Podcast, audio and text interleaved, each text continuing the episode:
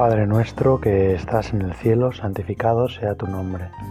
Venga a nosotros tu reino. Hágase tu voluntad en la tierra como en el cielo. Danos hoy nuestro pan de cada día. Perdona nuestras ofensas, como también nosotros perdonamos a los que nos ofenden. No nos dejes caer en la tentación y líbranos del mal. Amén.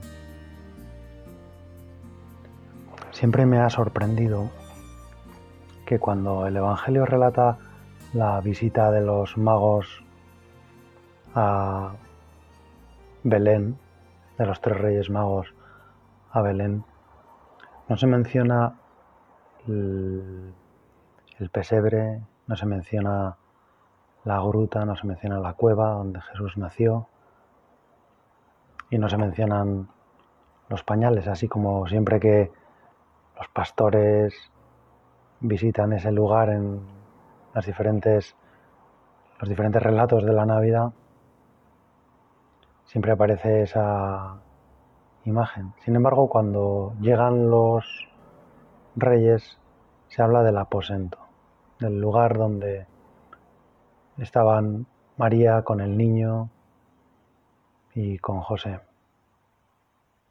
Por eso, y también por el otro dato que el Evangelio dice que Herodes, cuando mató a los inocentes, lo hizo calculando más o menos el tiempo que había averiguado de los magos. Se entiende que quizá la visita de los reyes tuvo lugar algún tiempo después del nacimiento. Esa visita no sucedió ya cuando apresuradamente y en el momento del censo José y María tuvieron que resguardarse en la cueva, en el portal donde nació Jesús, sino que quizá ya con el tiempo pues permanecieron en Belén, donde sí que es cierto que tuvo lugar la visita de los reyes, pero quizá encontrarían algún lugar, alguna pequeña casa para vivir. Y por eso siempre me, me parece que puede ser interesante, a mí me ha gustado meditar en un día en la vida normal de María, de José y de Jesús en Belén. Cuando pasadas las semanas, quizás los meses, pues la vida se hiciera normal, ya no vivieran en aquella cueva, no tuvieran pues las visitas de los pastores y la vida fuera pues normal. Nosotros vemos, miramos con ternura las imágenes de San José, la Virgen y el niño con, rodeados de ángeles y de pastores en el portal, pero esa situación no debió durar indefinidamente. Inmediatamente tuvieron que ponerse manos a la obra para sobrevivir, para encontrar algún trabajo que hacer, María para cocinar para ellos y para sostener al niño y sostenerse ellos. Eso es una cosa que nos impresiona y que queremos aprender de ti también, Jesús, en estos días finales de la Navidad, la normalidad de tu vida. Has venido en un lugar humilde,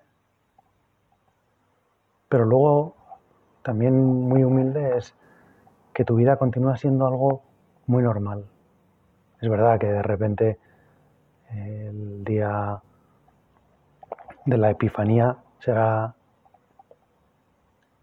rota como esa normalidad, será truncada la normalidad por la visita de los Reyes Magos que vienen a adorar al Rey de los judíos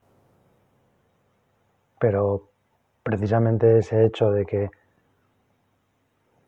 lo que suceda sea algo tan diferente de lo normal, nos hace pensar que el resto de los días de la Sagrada Familia en Belén eran algo muy normal, muy cotidiano, muy parecido a nuestra existencia normal. A nadie le llamaba la atención, ¿no? La vida de José ni la de María. Cuando Jesús sea mayor, le echarán en cara como para negarle su condición de Mesías, que era hijo de José y de María. Eran dos personas extraordinarias, dos criaturas mimadas por Dios y que mimaban a Dios, pero eran muy normales. A nadie le parecía que podrían ser los padres del Mesías. Y eso es parte del plan de Dios, eso es parte de la redención, eso es parte de la forma en que Dios quiere llevar a cabo la redención. Es una forma, es un modo muy normal, es la vida normal.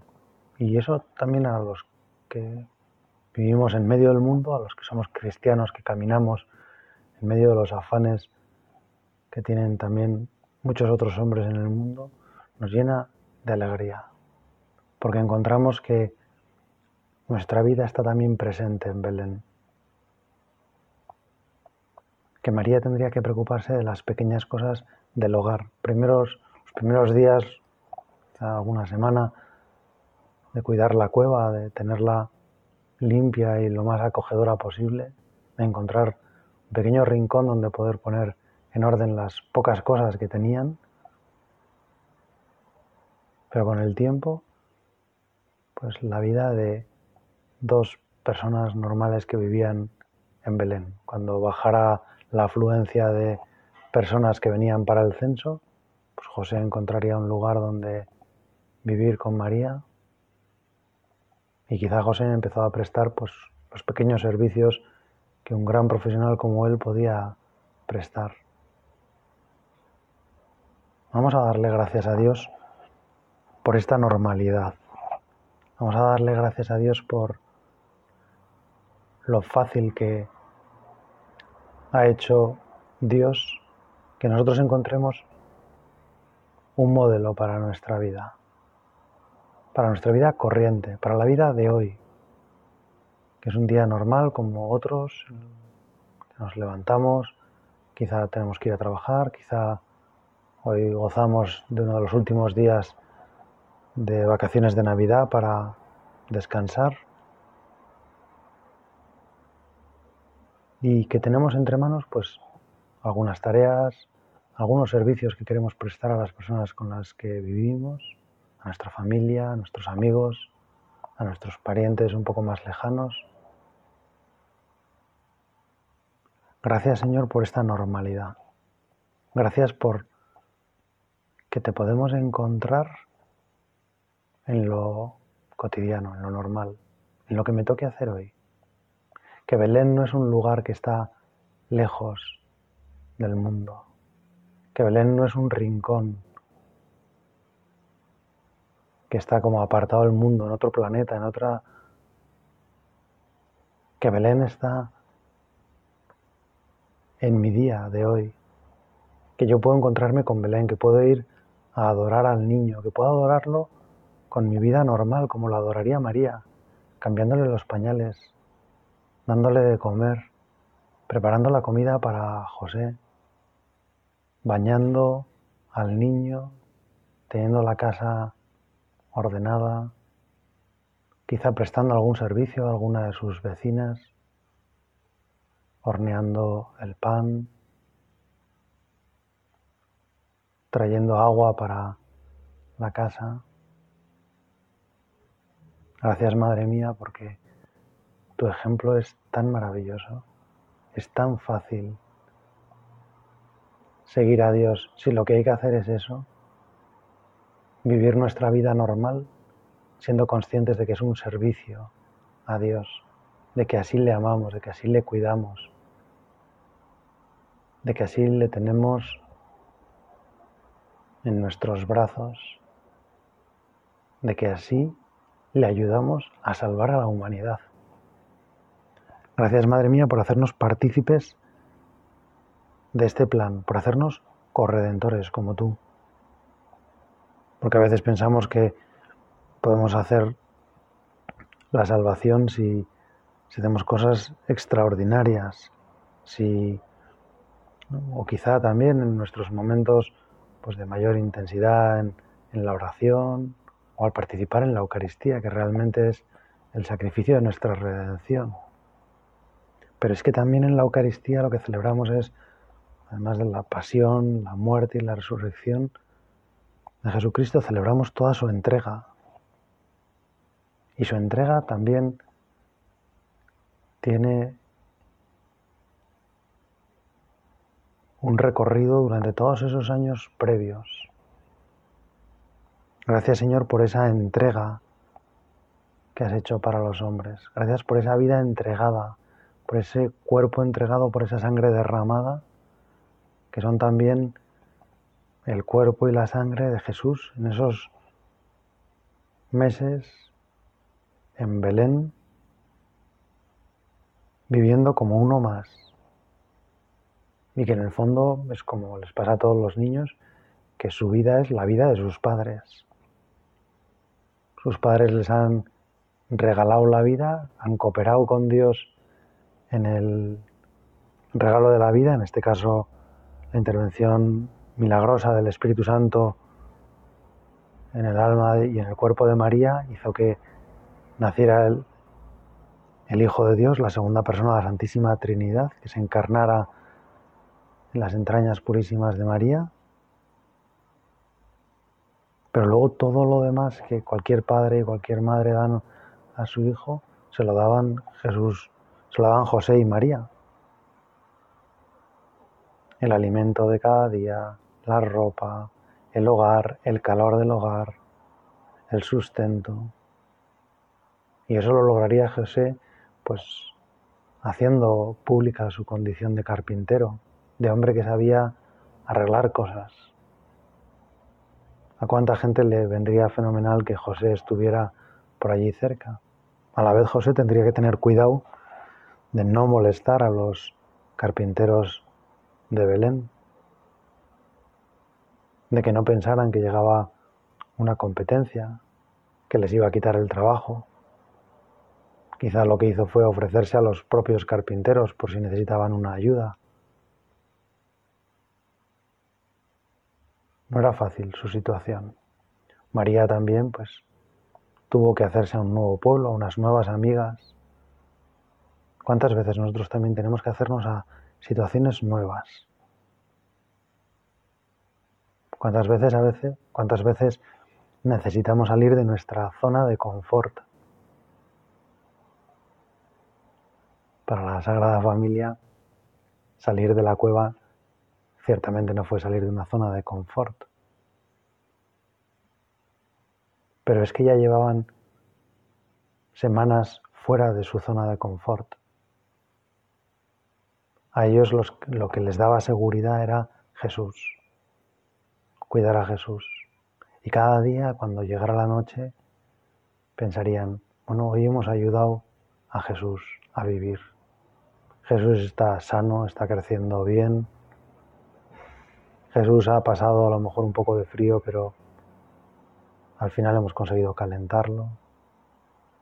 Jesús tiene comida para ir creciendo. En esos días también sucedieron, sucedió, ¿no? Los 40 días, la purificación de, de la Virgen María y la presentación del niño Jesús en el templo y la escena de Simeón, otro momento que se sale un poco de la normalidad.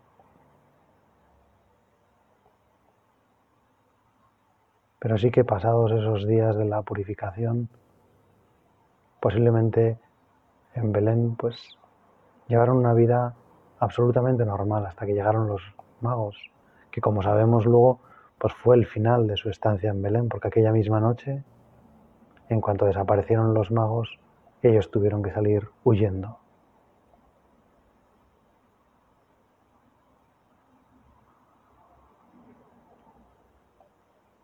José, ayúdame a comprender cómo fue tu vida, cómo fue tu servicio, tu cariño a Jesús y a María en aquellos días normales de Belén. Cómo te levantarías temprano para tener todo preparado. Cómo harías que procurarías no, no hacer ruido para no despertar a María ni al niño cómo irías a buscar trabajo, a buscar algo para alimentarles, a buscar la leña para el fuego de la casa, para alimentar el fuego. Quizá te tuviste que ir a Belén posiblemente sin todas tus herramientas. No pudiste trasladar todo tu, tu taller. Tendrías quizá lo mínimo, unas pequeñas herramientas, y con eso empezaste a prestar pequeños servicios. A lograr algún dinero que te permitiría luego comprar alimentos o a recibir en pago por tus pequeños servicios algún alimento, algo que te permitiera alimentar a la Sagrada Familia. Háblame, José, de aquellos días normales de Belén, aquellos días quizá grises, aquellas noches cerradas, aquellas noches de invierno en las que pues, no quedaba otra cosa que volver a casa y que estar ratos y ratos mirando al niño y a su madre. ¿Cuánto pensarías tú, José, seguro, en que ese niño era demasiado normal? Quizá cuando pasaran los días, los hombres somos muy de acostumbrarnos a lo increíble y a lo sobrenatural. Quizá a José y a María también les llegó a pasar que viendo cómo crecía el niño, cómo era todo tan normal, como en el niño no sé cómo no sucedían cosas excepcionales después de que efectivamente llegaron los pastores y anunciaran que, les había revelado unos ángeles que había nacido el Mesías sin embargo, María estaba todos los días con el Mesías. Veía que el Mesías lloraba, comía,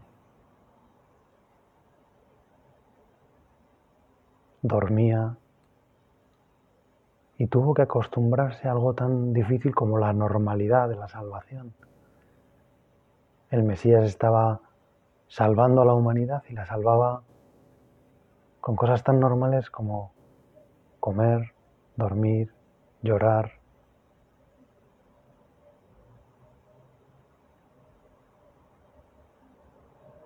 Qué sorprendente sería para José comprobar que pasaban los días y no sucedía nada, nada excepcional. Y fueron comprobando que su niño crecería como todos los demás niños. Es verdad que no había nacido como los demás niños, pero crecería como los demás niños. Que su hijo era como cualquier otro, que era un hombre perfecto, que no hacía nada extraño a lo que hacían los demás niños. Y aunque al principio pues lo tratarían con muchísimo cuidado y muchísimo cariño y, bueno, siempre lo tratarían con cuidado y con cariño, pero, pero quizá en los primeros días su actitud era más de adorarlo, de cuántas veces José se pondría de rodillas delante de María y de, y de Jesús. Cuántas veces, pues al principio lo abrazaría, pero pero quizá le costaba entender y juntar en su mente y en su corazón que el que tenía en los brazos era el Mesías. Pero con el tiempo, al ver la normalidad de Dios, ellos también se comportaron como dos padres normales y le pegarían unos achuchones al niño Jesús, como cualquier madre y cualquier padre pegan achuchones al niño Jesús. Por eso es tan bonito ese villancico que habla de que las barbas de San José le pinchan al niño, porque José cogería muchas veces al niño en brazos y le pegaría unos achuchones. Sin embargo, con el tiempo al niño le encantó jugar con las barbas de San José. Y cuando lo cogiera en sus brazos, pues le haría gracia tocar la barba y tirarle y meter los dedos por, por la barba de su padre y hacerlo reír y hacerlo muchas veces llorar de alegría. Jesús crecía como y creció como un niño normal. Y José, pasado el tiempo, lo miraría así como un niño normal. Tendrían que hacer pequeños actos o grandes actos de fe para recordar que estaban ante el Mesías, el Hijo de David, el Hijo de Dios enviado a la tierra para salvar a los hombres.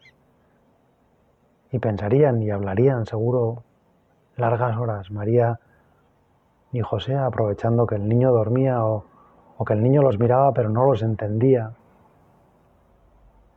Hablarían de cómo se iba a hacer esa redención, cuándo empezaría Jesús a hacer la redención, porque era todo tan normal. Incluso se preguntarían si tenían que hacer algo especial, si tendrían que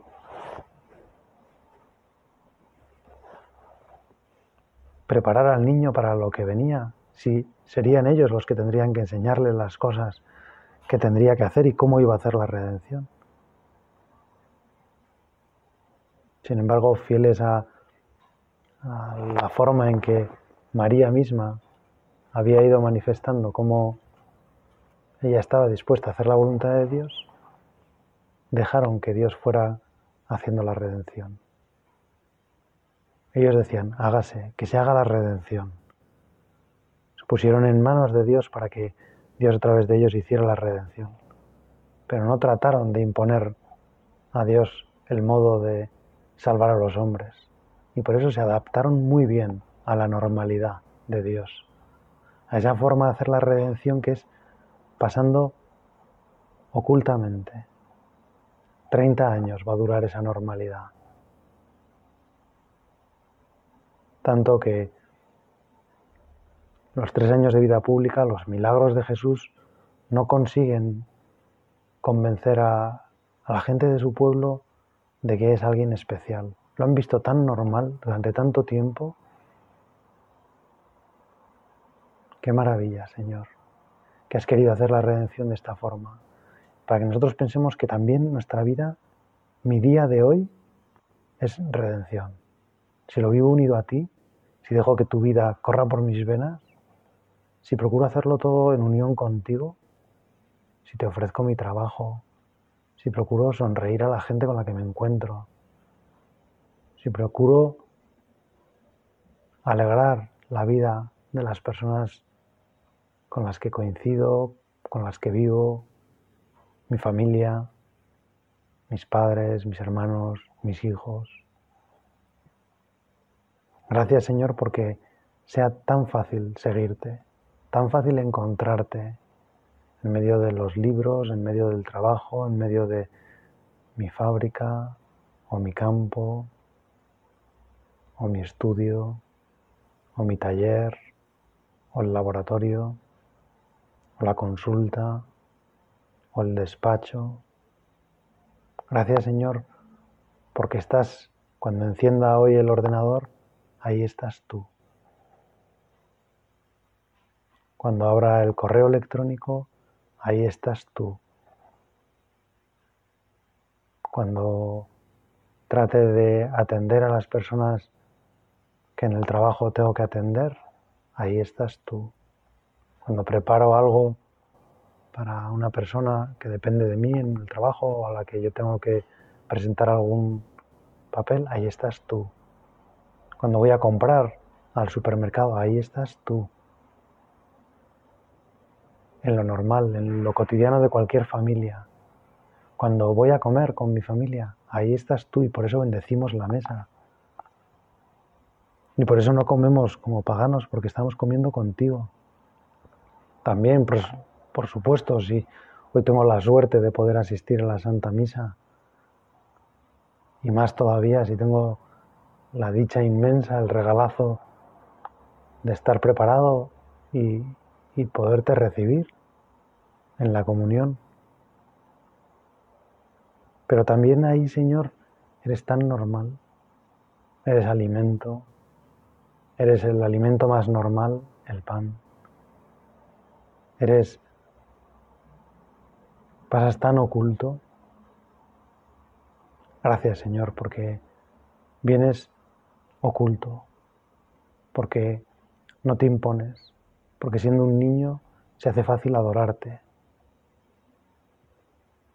En la homilía de Nochebuena del año 2019, así lo decía el Papa. La gloria de Dios no se impone, no invade, no son palabras literales, pero la idea era, la gloria de Dios ha hecho pequeñita para que nosotros no tengamos miedo, para que nosotros no estemos obligados a, a amarle, a encontrarle, a buscarle, para que nosotros seamos libres, para demostrarnos que su amor por nosotros es libre, gratuito, que no trata de imponerse, que lo único que hace es pedir un poco de cariño. Yo, Señor, quiero volcar todo mi cariño en ti. No esperar a tener grandes ocasiones para demostrarte todo lo que te quiero. Mostrártelo ahora.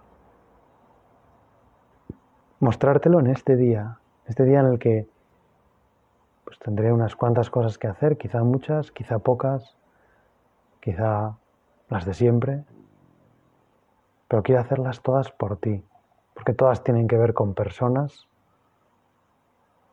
y en esas personas quiero encontrarte a ti, que pasas como oculto, como normal, como uno más, como el hijo de José y de María, dos criaturas normales, santas como no ha habido otras, pero normales.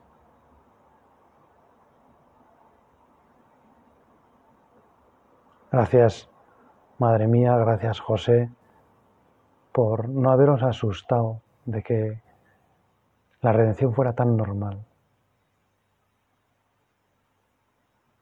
por haber sido tan discretos, por haber dejado que la redención se hiciera, por no haberla buscado en ningún otro lugar que en vuestro Hijo Jesús, en la vida normal de Jesús, en el cariño y el calor que queríais que Jesús sintiera. Qué infancia tan maravillosa la de Jesús. Qué cuidados, qué delicadeza, qué maravilla de años. Cuánto gozaba Dios disfrutando de lo que estaba viendo su hijo cuidado como cualquier otro hijo, pero cuidado con un cariño tremendo. Pues nosotros le pedimos a, a María y a José que sepamos poner el mismo cariño en lo normal que hagamos hoy con Jesús, en lo normal que hagamos también para descubrirle en las personas normales que tengo a mi alrededor, que no me parecen como si dijéramos alguien que necesite tanto a lo mejor de mi cariño y sin embargo Dios me está pidiendo que queriéndoles le quiera a Él. Cualquier cosa que hicisteis con uno de estos mis pequeños, conmigo lo hicisteis. Cuando yo hoy atienda a las personas con las que me encuentre, cuando salude a las personas conocidas, cuando procure manifestar mi cariño a las personas que quiero, a mi familia, a mis amigos, conmigo lo hicisteis. Jesús sentirá ese cariño dado para él. En medio de la normalidad será cariño para Jesús.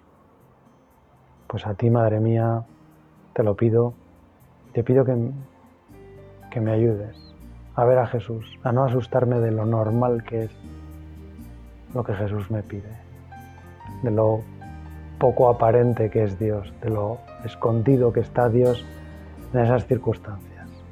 Dios te salve María, llena eres de gracia, el Señor es contigo. Bendita tú eres entre todas las mujeres, y bendito es el fruto de tu vientre Jesús. Santa María, Madre de Dios, ruega por nosotros pecadores, ahora y en la hora de nuestra muerte. Amén.